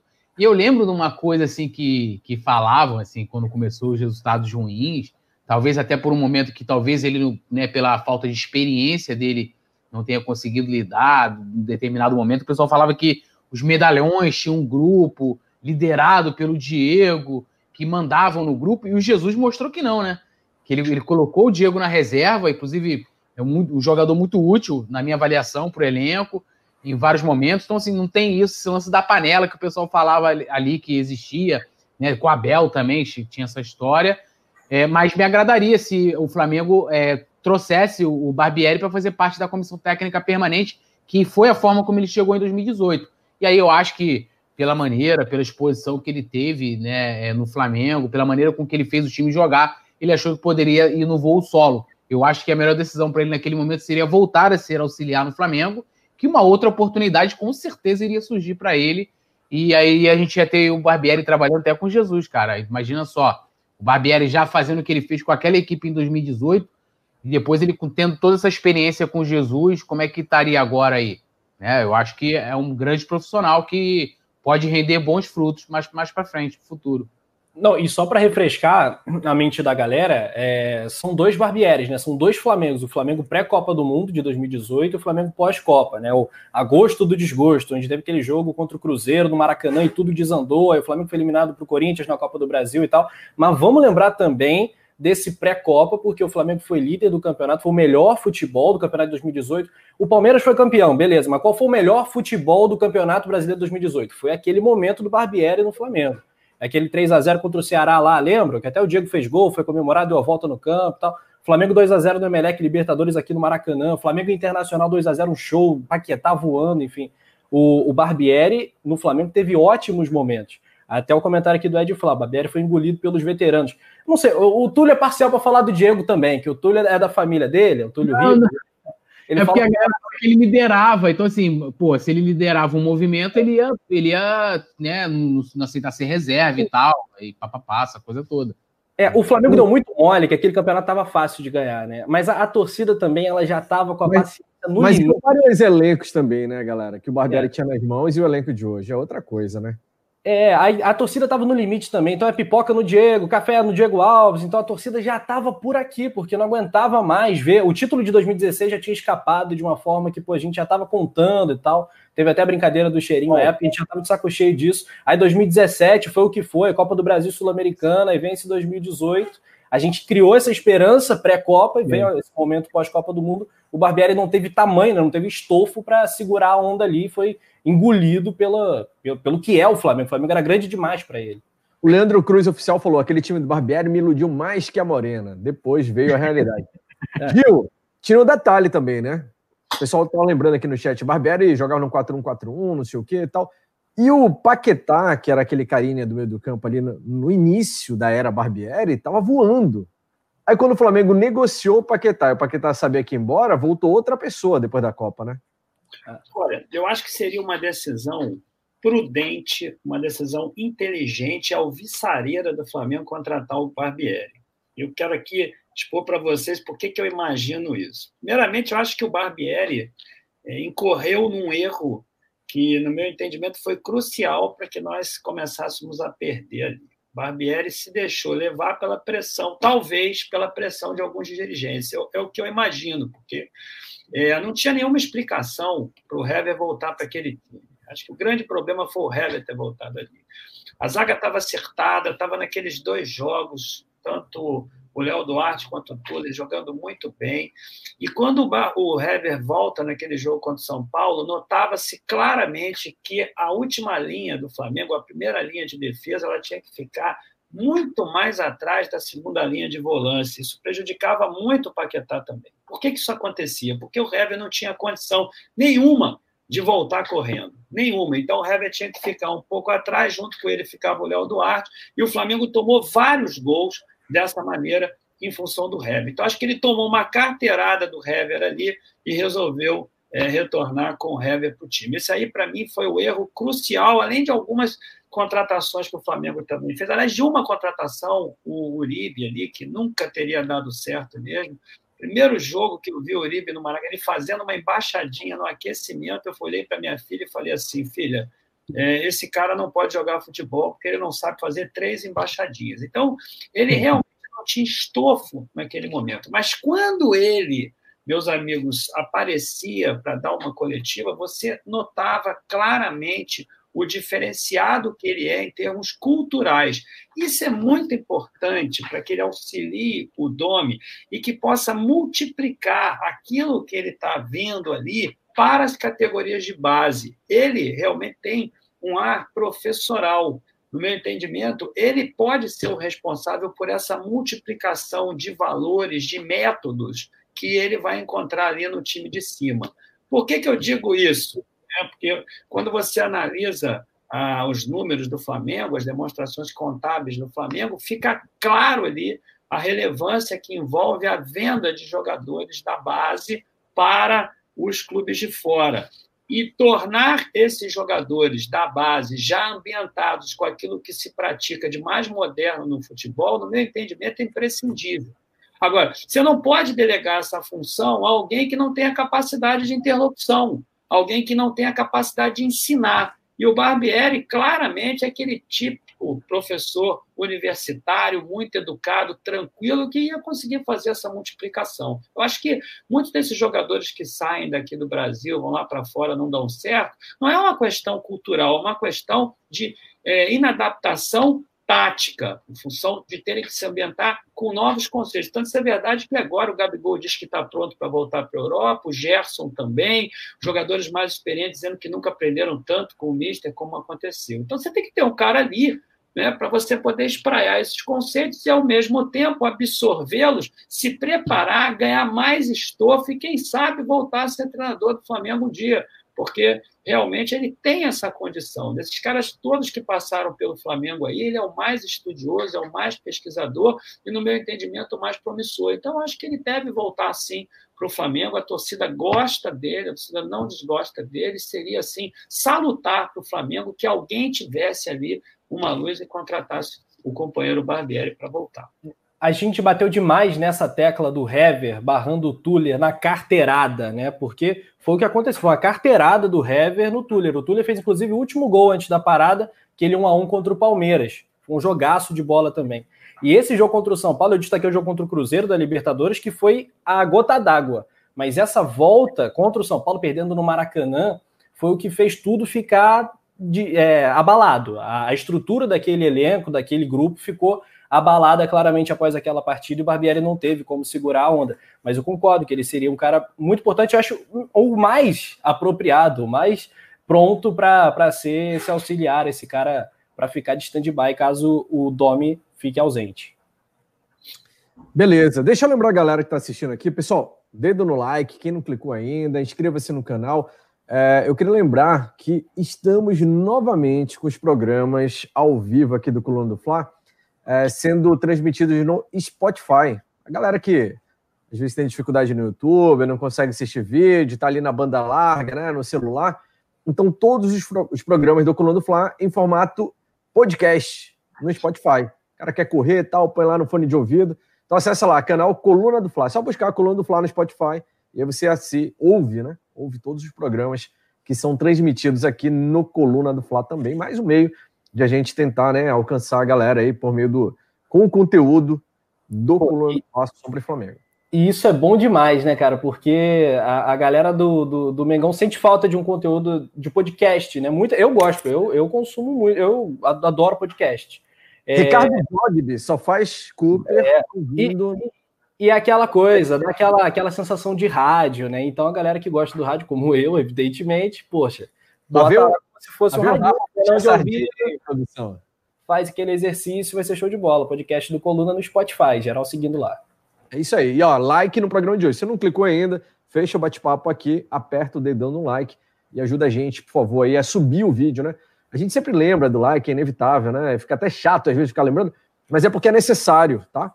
O YouTube usa isso como uma métrica para mostrar o vídeo para outros usuários também. Por isso que a gente é obrigado a lembrar você, você pode ajudar a gente dessa forma que não custa nada. O crítico mandou um superchat falando: Domingo, o Flamengo tem que pendurar uma grande bandeira da Catalunha nas arquibancadas do Maraca em homenagem ao Domê. O que acham? Saudações rubro-negras. Será, Gil? Ah, eu sou suspeito para falar, porque minha família toda, eu nasci lá, eu conheço a história da Catalunha. Realmente eu não tenho, sabe, algumas coisas que a minha família, uma parte da minha família tem. Na Olimpíada de 92, por exemplo, lá em Barcelona, a maior parte dos catalães só torciam para os atletas que tinham origem catalana. Eu não tenho isso para mim. Eu comemorei muito ao lado do meu pai a, o título da Espanha em 2010, comemorei muito aquelas Copas Europeias, enfim, eu não tenho isso é, na minha essência, mas eu tenho primos. Realmente, por exemplo, eu, eu nasci ali convivendo com meu avô ferido a bala naquela revolução. Para quem não sabe, a Espanha não entrou na Segunda Guerra ela se dividiu ali e a Catalunha, junto com os Países Baixos, lutaram contra as tropas do, do Franco. Então, eu tenho é, marcas da minha família. O meu tio-avô faleceu nessa revolução, mas eu não guardo isso dentro de mim, não. Mas a história da Catalunha, ela é muito bonita. É que vocês entendam aí como seria se caso a Argentina invadisse aqui o Brasil, de uma hora para outra nós é, deixássemos de ser brasileiro no papel e tivéssemos que cantar o hino é, da Argentina, não é? Seria uma coisa assim, bem. Uhum.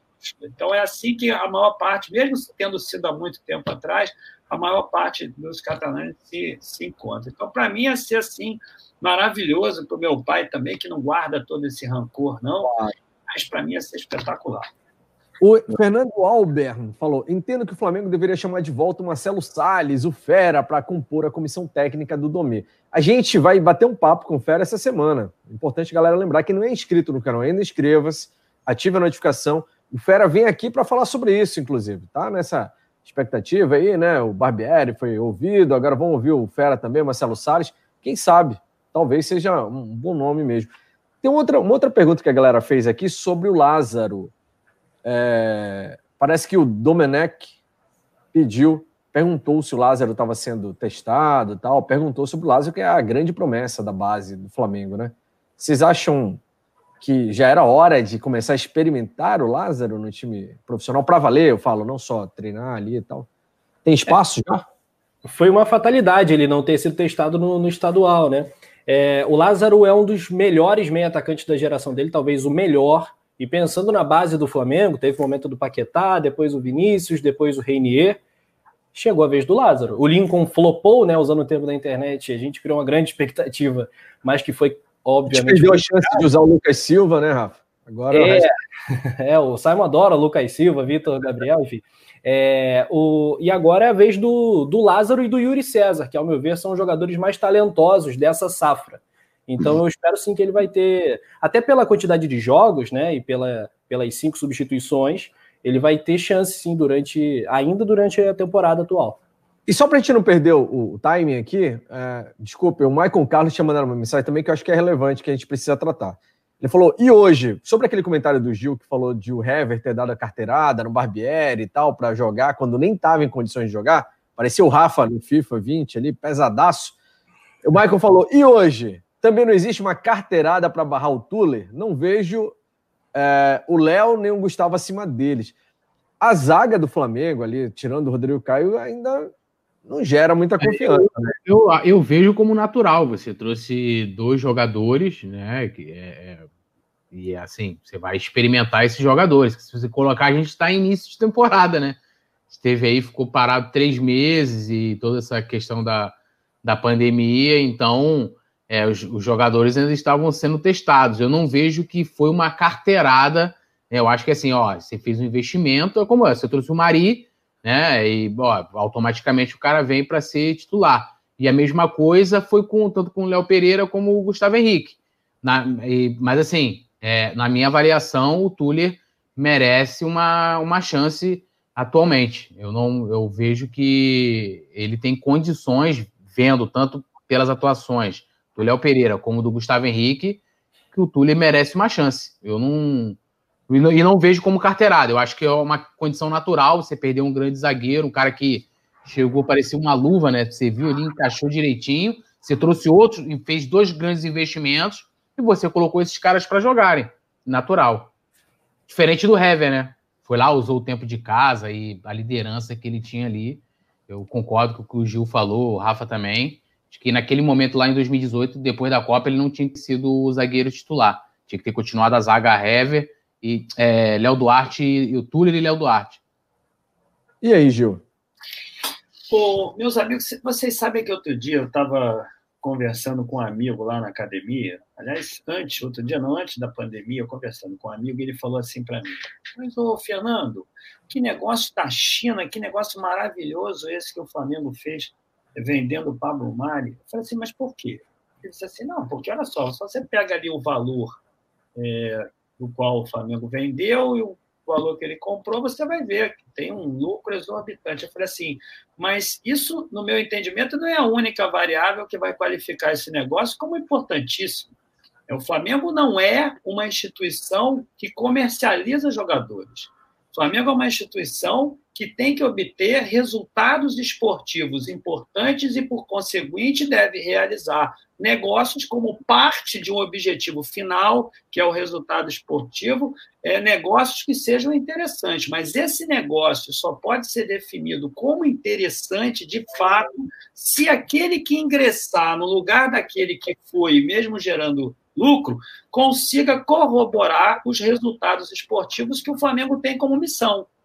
E aí eu fiquei comparando aí, porque desde o ano passado, é, tem algumas pessoas que não concordam comigo, eu sempre respeito, mas desde o ano passado já ventilavam o Léo Pereira e o Gustavo. No caso do Gustavo, achei que o Flamengo trouxe até o zagueiro errado, deviam ter trazido o Veríssimo.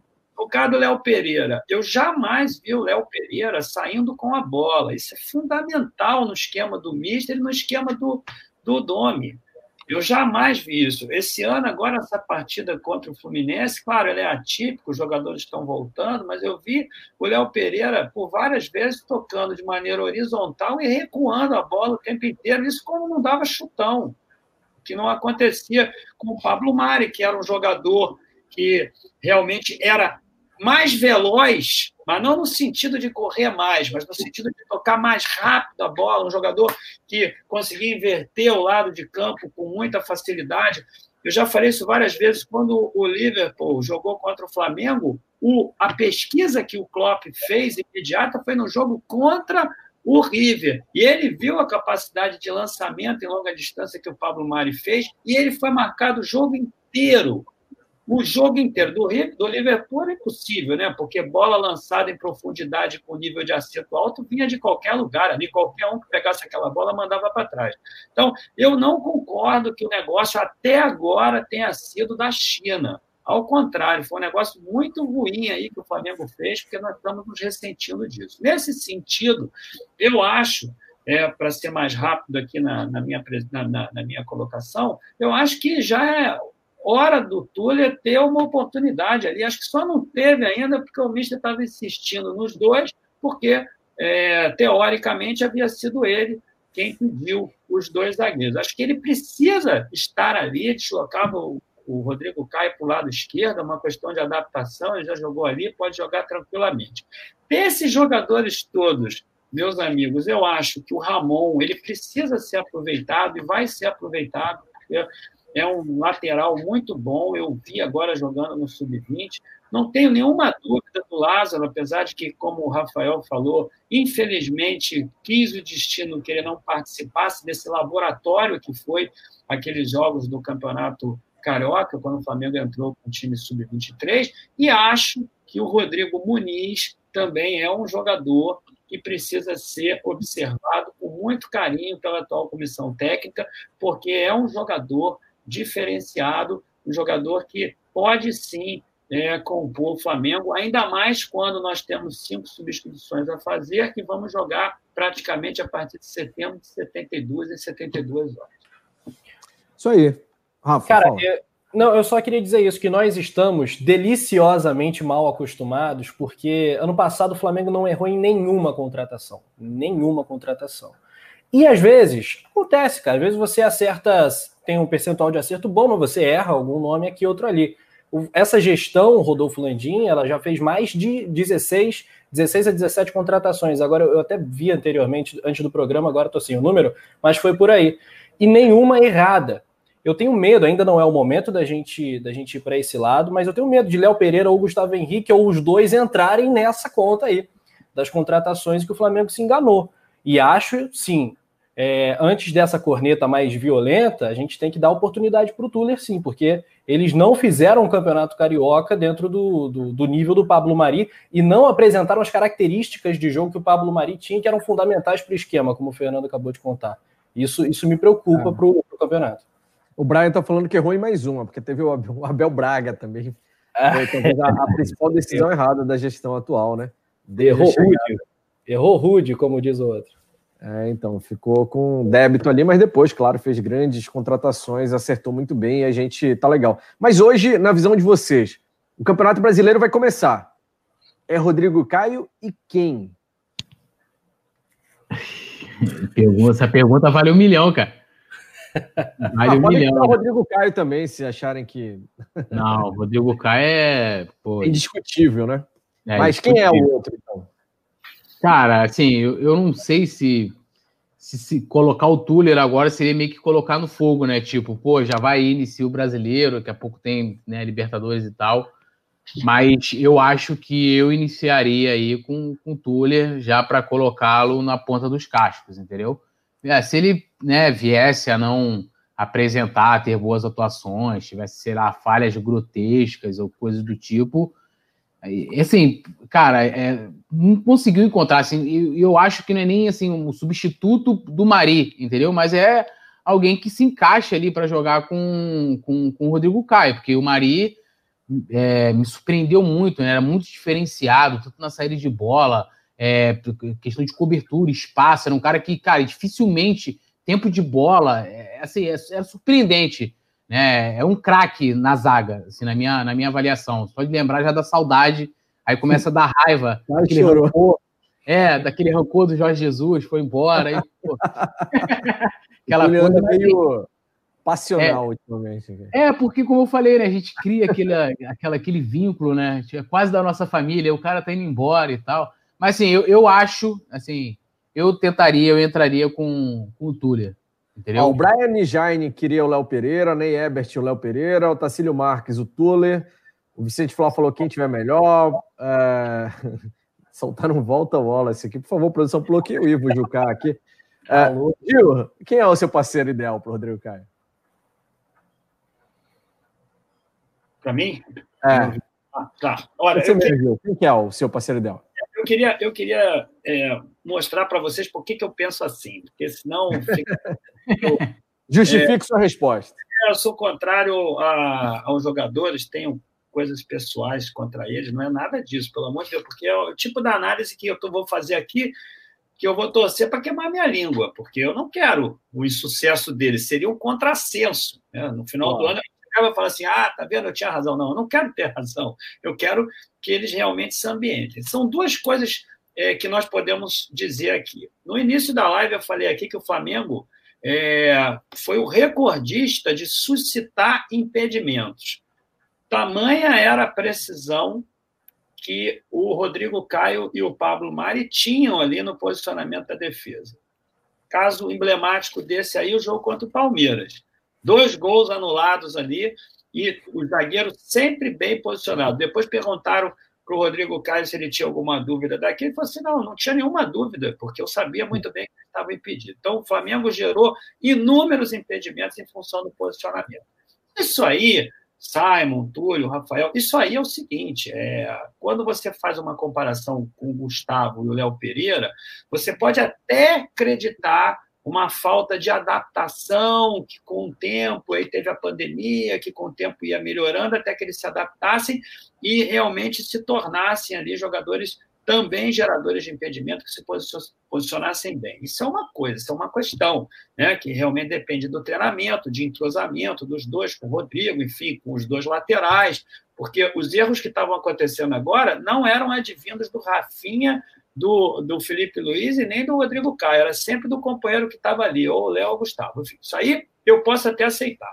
Agora, no quesito que é extremamente relevante de saída de bola, nenhum desses dois jogadores realmente precisava se ambientar para mostrar que sabem sair com a bola, que sabem passar entre as linhas e que sabem passar em profundidade, como fazia o Pablo. Né?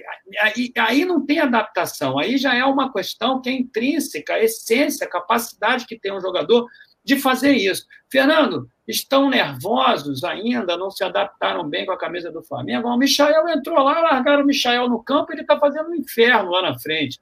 O Pedro também, eu queimei a minha língua no caso do Pedro achei que a camisa podia influenciar. E o Pedro chegou ali fazendo gol, protegendo bem a bola, dando passes, enfim. Né? Com o Pedro, graças a Deus, eu quebrei a minha linha, queimei a minha língua. Então, meus amigos, não é nada contra eles, é uma observância óbvia do que acontece ali, o que está acontecendo com eles dentro de campo e que precisa melhorar muito e que certamente vai ser objeto da atenção por parte do Domi. E aí, né, eu fico vendo quem é que o Flamengo tem ali na reserva para isso. Porque ou uma ou outra, ou se confia por mais vezes nesses dois jogadores, que são muito bons na bola baixa, são muito bons é, no cabeceio ofensivo e defensivo, mas que estão pecando no quesito principal, que é a saída de bola. Só para complementar, eu estou terminando de ler um livro do Marcelo Bielsa, não sei se vocês já leram, Once Caminhos Sargou. Né? Um livro espetacular que eu estou recomendando em tudo quanto é lugar, que eu tenho passado aí em todas as lives, no Urubucano, no meu canal, no canal do Beco, de vocês aqui. Eu recomendo esse livro, porque é, ele tem passagens assim muito importantes é, que eu considero é, substantivas. O Bielsa falava assim: o time tem que saber onde é que vai perder a bola. O time não pode perder a bola é, no setor defensivo. O time não pode perder a bola na linha de volância nem na linha de meia. Se tem que perder a bola, tem que perder a bola lá atrás, lá na frente. Se perde a bola lá na frente, é porque toda a produção daquela jogada foi bem organizada para a bola chegar lá e o jogador perder lá. E aí é uma questão de capacidade de recomposição é, do nosso sistema defensivo. Então, para a bola, meus amigos, chegar lá, essa bola ela tem que migrar da defesa para a volância, da volância para o meio, do meio para o centroavante. Ou então, aquele que está lá atrás, que não é sempre o volante que faz isso, porque o volante costuma estar tá marcado, aquele que lá atrás tem que ter propriedade para fazer a bola chegar no meia lá na frente, ou então em quem está no comando do ataque. Então, essa é uma característica que eu acho fundamental e que precisa ser observada pelo Domi agora, e no meu entendimento vai ser observado. Então, não tenho nada contra os companheiros, quero minha língua. Eu vim aqui no final do ano, convidado por você, Simon, e todo mundo aqui no chat dizendo assim: Gil, passou hipoglós na sua língua, ela está queimada, os dois jogaram. Ô, Gil, mas quem é então? Você não falou. Não, aí, não, aí o que é que eu digo? Eu deslocaria o companheiro Rodrigo Caio para a esquerda, não é? E lançaria o Tuller ali de central. Rodrigo Caio é mais experiente, pode jogar ali, e botaria o Tuller de central, mas eu justifiquei, viu? Quero dizer aqui a minha. é, boa. Ele preparou todo o meu de campo, é. agora pôde falar exatamente o porquê da escolha. Faltou o Rafa, né, Rafa? Não, então, eu acho, eu concordo com o que o Túlio falou sobre ser um jogo muito grande, né, para jogar já nessa fogueira. Então, depois tem um jogo contra o Atlético Goianiense, na terceira rodada é o Curitiba, então talvez sejam ocasiões mais adequadas para lançar o Tuller. O Atlético Mineiro, tem até uma questão que o Maicon Carlos levantou, e eu observei nos últimos jogos do Atlético também, contratou um venezuelano chamado Savarino, que é uma imitação aí do Sotel, do cara rápido, joga pela direita. Tem o Keno pela esquerda, que é outro cara de velocidade. Então, tudo menos Gustavo Henrique, assim, na minha opinião, para esse jogo, que é o cara mais lento. É, até seguindo a relatoria aqui do Maicon Carlos, eu concordo com ele. eu iria ou com o Tuller ou com o Léo Pereira. Assim, se for o Léo Pereira, já deixo o Tuller no aquecimento, como ele próprio destacou. Então, é, é... Mas assim, eu acredito que o Tuller tem, tem essa, esse potencial para ser melhor que os dois contratados e, ser, e merece essa chance também. Exatamente. Não dá para dizer que os caras não tiveram oportunidade, porque tiveram algumas oportunidades. Estou com o Gil naquela de que jogador bom não precisa de muito tempo, com exceções, né? De quando o cara não teve. tá numa temporada diferente. A gente viu o caso do Everton Ribeiro, por exemplo, demorou um pouco mais para se ambientar, tal, porque mas estava do outro lado do mundo. Mas o cara que estava jogando aqui no Paraná tem que chegar já jogando no mesmo nível. É, eu, eu, vejo, eu, vejo, muitas vezes as pessoas comparam assim: ah, ele estava muito bem no Atlético Paranaense. Mas assim, cara, é, é, joga, não estou falando só da questão do Atlético em si, mas vamos botar aqui que é, é, o Atlético ganhou, que a gente quer ganhar. Nada, né? Então, assim, uma coisa é beleza, ele ganhar a Copa do Brasil, mas é esse é o nosso objetivo, ganhar a Copa do Brasil. Então, assim, o, o, o cara hoje, para poder, o zagueiro hoje para jogar no Flamengo, ele tem que estar tá ali do sarrafo do, do Mari, cara. Assim, então o Mari era, é, jogava bem contra qualquer equipe, né? As, as equipes pequenas, as equipes médias, as equipes grandes, né? E, e, então, assim, é bem diferente a gente comparar o nível com o Atlético Paranaense, com todo respeito ao Atlético, né? Mas não dá, assim. Claro. Não dá. Exatamente. E se a gente for pensar em idade, o Tuller, por ser cria da casa, a gente fica com aquela ideia de que é garoto. E não é garoto eternamente. Cara, falando... Ele entrou no fogo, cara. Quando ele entrou, que ele foi quando o Hever se lesionou, foi quando ele teve a oportunidade né, de, de ficar mais tempo na equipe. Ele pegou, cara, assim, momentos, momentos tensos, delicados e foi muito bem. E a gente está falando dele por, por estar tá acostumado a ver o moleque vindo, né, da, da base e tal, mas ele é quase da idade do Léo Pereira. Então, se for falar em experiência, ele tem muito mais experiência de Flamengo do que sim, o Léo Pereira sim. tem. Então, não é, não é tão desproporcional assim. Eu também acho que ele merecia uma chance já pelo que os outros mostraram e pelo que ele tem mostrado também. Gil, foi um prazerzaço ter você aqui com a gente. Espero que você volte muitas vezes mais ainda, né? A gente precisa combinar e colocar isso em prática. Foi um papo muito bom, muito rápido, passou bastante. A gente fez quase uma live urubucã aqui, viu? Longa, né? Já fizemos uma hora e meia aqui, mais ou menos. Não sei se lá no, canal Família Gil, você também pretende fazer lives extensas ou vai ficar na madrugada ali uma horinha? Como é que é, Gil? Fala aí. Ah, eu, no meu canal, hoje vai começar uma hora da manhã. Né? Eu não quero ali conflitar com o companheiro Ronaldo, né? então eu começo uma hora da manhã, já estou acostumado com isso.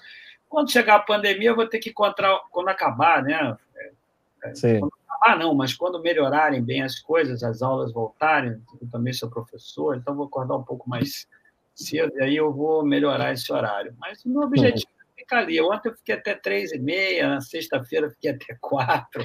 Eita. E, sabe, o pessoal pede para você não, não, desligar, eu vou conversando ali, vou respondendo o chat, enfim. Então, é uma convivência é, muito agradável. Assim como essa aqui de hoje com vocês, agradeço muito, Simon, não tinha tido a oportunidade de debater com vocês aí, com o Rafael, com o Túlio, é, e com você mesmo a segunda vez agora, nós, você teve lá no canal Urubucan na semana passada. Queria agradecer muito essa oportunidade que vocês me deram, um papo inteligente, franco, dinâmico.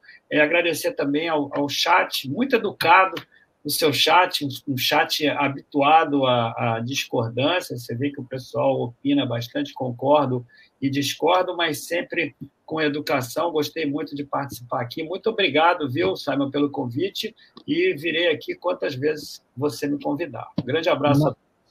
Maravilha, Gil. Obrigadão. A gente fica muito feliz, né? Hoje foi um enriquecimento cultural nesse bate-papo aqui de nível extraordinário. E o chat mesmo, a galera aqui é fantástica mesmo, alto nível. O nível de comentários é bem elevado. Brian, Ivo, Carlos Daniel, Michael Carlos, a galera continua. Peu Cavalcante também, estava saudando o Rafa agora, Gustavo Fonseca. Rafael Penido, valeu também.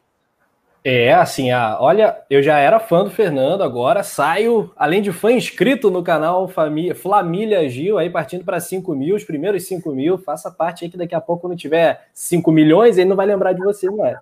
É, mas então, eu estava lá no início. Tal. E é legal essa interação entre os canais parceiros, porque todo mundo aqui fala de Flamengo porque ama o Flamengo, porque veste a camisa, enfim. A Urubucã, o Mundo na Bola do Kika que a gente fala sempre, Família Gil chegando aí também.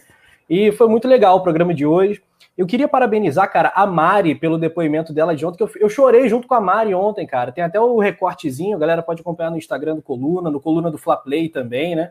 Então é isso, foi mais um programaço. Geral deixando o like antes de sair. Valeu, Túlio, valeu, Simon, valeu, Fernando.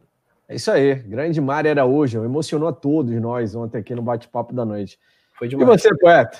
Poeta dançarino, cara dos É, eu tenho, eu tenho, que pegar mais essa, essa habilidade aí. Só tem, tem, tem, o Carlinhos de Jesus, é o Tulinho de Jesus, ele. Do... É, tem que, tem, que, tem que treinar. Mas é sempre, como eu sempre falo, sempre é um privilégio estar aqui batendo papo com, né, com, com Rafa, né, com Simon, é, com a galera aqui. A galera no, no, chat, inclusive, né, sugere, levanta debates, é realmente muito inteligente. E o Gil, né, sempre acompanhei o Gil né, na, nas lives da, da Urubucan e, e vendo as análises, assim, sempre muito legais, sempre gostei muito. Inclusive, já estava até procurando, já anotei aqui já o livro do, do Bielsa para depois começar a caçar para poder, poder ler. E hoje, ontem, né, a gente teve esse destaque, né, que foi a emoção da Mari, que, já, que é uma, uma comentarista aqui que eu admiro bastante, sempre os comentários inteligentes, pertinentes. E ontem teve emoção, e hoje essa aula hoje aqui com, com o Gil, que é sempre legal a gente aprender mais né, sobre, sobre história das outras culturas e essas coisas todas. Então foi uma honra aqui hoje dividir com você. E agradecer a galera toda que ficou aí ao vivo e tal. E vamos que vamos, né, Mengão? Valeu, Simon, é isso aí. Isso aí, estamos numa semana privilegiada aqui no Colônia do Fla e começando o horário novo, né? Talvez esse, essa mudança de horário tenha ajudado ainda mais esse, a ter esses momentos especiais. Gustavo Fonseca mandou um abraço aqui, o Fagner Chaves, Luciano Henrique, que é membro do, do clube canal Coluna do Fla, mandou, manda um salve aí para o consulado Fla SJP. Luciano, que é de São José dos Pinhais, no Paraná, no Paraná. Um salve para Luciano Henrique. Brian Jaine, poeta, cheio de malemolência, mandou ele. Jackson Diniquit, Carlos Daniel, boa noite para a nação. Cairo Martins, obrigado pelo, por estes conhecimentos de ser livro. Jucá, Fagner Chaves, Gustavo Fonseca, o Peu também que eu mencionei. Renato Barros, lá de Teresina, no Piauí. Nação Rubro-Negra em peso no Nordeste. Felipe Marcelo também, esse canal é top. Valeu, Felipe. Brigadão.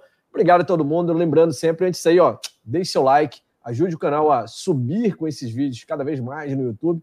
E, claro, inscreva-se no canal. Domingo, tem o início do Brasileirão para o Mengão e tem transmissão no canal Coluna do Fla com a narração do nosso garoto de ouro, nosso gogó de ouro aqui, aquele que transforma nossos ouvidos em olhos, né, poeta? Rafael Penino. Valeu, galera. Obrigado pela. Melhor, melhor gogó de ouro, gogó de ouro. Gogó de ouro. É, é gogó rubro-negro, gogó rubro-negro, vai ficar mais bonito. Gogó Melhor ainda. Pé quente, pé quente. Jogo no coluna, não tem um erro, é vitória na certa. Vídeo 2019. Brabo tem nome. Né, Rafa? Rumo ao um abraço, então.